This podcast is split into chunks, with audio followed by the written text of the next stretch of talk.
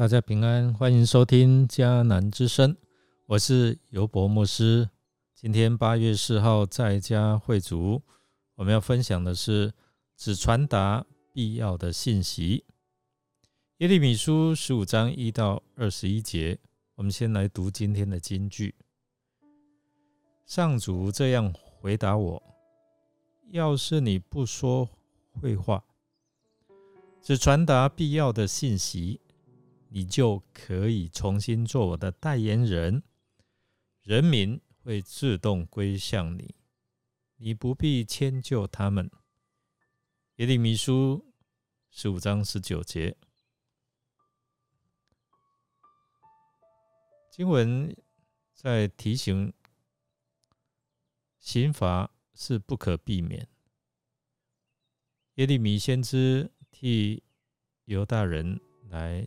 求神纪念，在两难的当中，上帝也回应了耶利米，并且对他说出他的应许。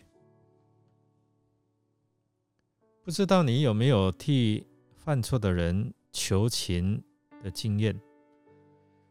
是否得到接纳而原谅你所代求的人呢？这一章继续记述耶利米与上帝的争论。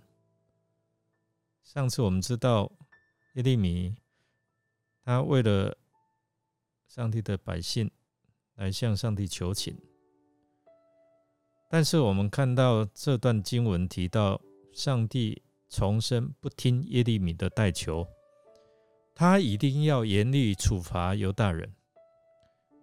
经文提到耶利米如同摩西。和沙姆尔为同胞情辞迫切代求，以为这样可以像他们一样成功来感动上帝，改变他的心意。但是上帝很清楚的表明，这种事不会再发生。犹大人他们必为他们的罪行受罚，他们要面对瘟疫、杀戮、饥荒及被辱。这样的事情必定会发生在他们的当中，并且死后会曝尸荒野，被野兽吞吃，他们的下场极其凄惨。从耶利米和上帝的对话，我们可以看到他内心的困苦及孤单。经文剖白了先知内心的挣扎。作为上帝的先知，他的使命使他饱受矛盾和冲突的折磨。冲突除了来自同胞之外，我们看在十节、十五节、十七节，最大的冲突竟然是来自于上帝。这是他自己的感受。就他的同胞而言，耶利米虽然没有任何得罪人的地方。但犹大人对他却存着敌对的态度，甚至要逼迫他。至于上帝方面，他从未违背过上帝的吩咐，反而处处顺服，全心全意归向上帝。为了要服侍上帝，他甚至放弃了与同胞享受闲情逸致的权利。在这重重的矛盾当中。昔日上帝曾应许给他的保护，如今在哪里呢？耶利米他落到一个前所未有的信心危机当中，他已经到了要放弃的地步。但是在这个时候，上帝的声音在他的耳边响起，提醒他需要从这反叛的态度来改变。他才能够领略到上帝的保护和看顾是何等的奇妙。上帝也再一次来建立耶利米，将他分别出来，可以继续做他的代言人，只要他忠心的传达上帝的话语，要他讲的他忠实的传达就好。如果这样，他可以继续做代言人。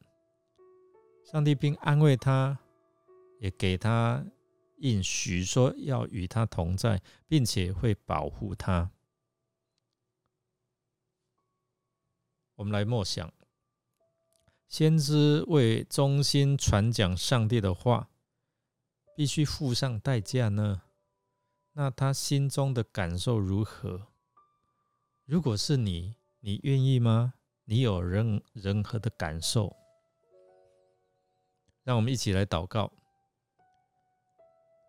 亲爱的主圣灵，求你帮助我们明白上帝的心意，传达他的话语，即使会碰到困境和冲啊冲击，帮助我们能够完全顺服上帝。忠实的传讲他要给我们传讲的话语，我们这样祷告，奉主耶稣基督的圣名求，阿门。感谢您的收听，如果您喜欢我们的节目，欢迎订阅并给我们五星好评。我是尤博牧师，祝福您一天都充满平安、健康、喜乐。我们下次再见。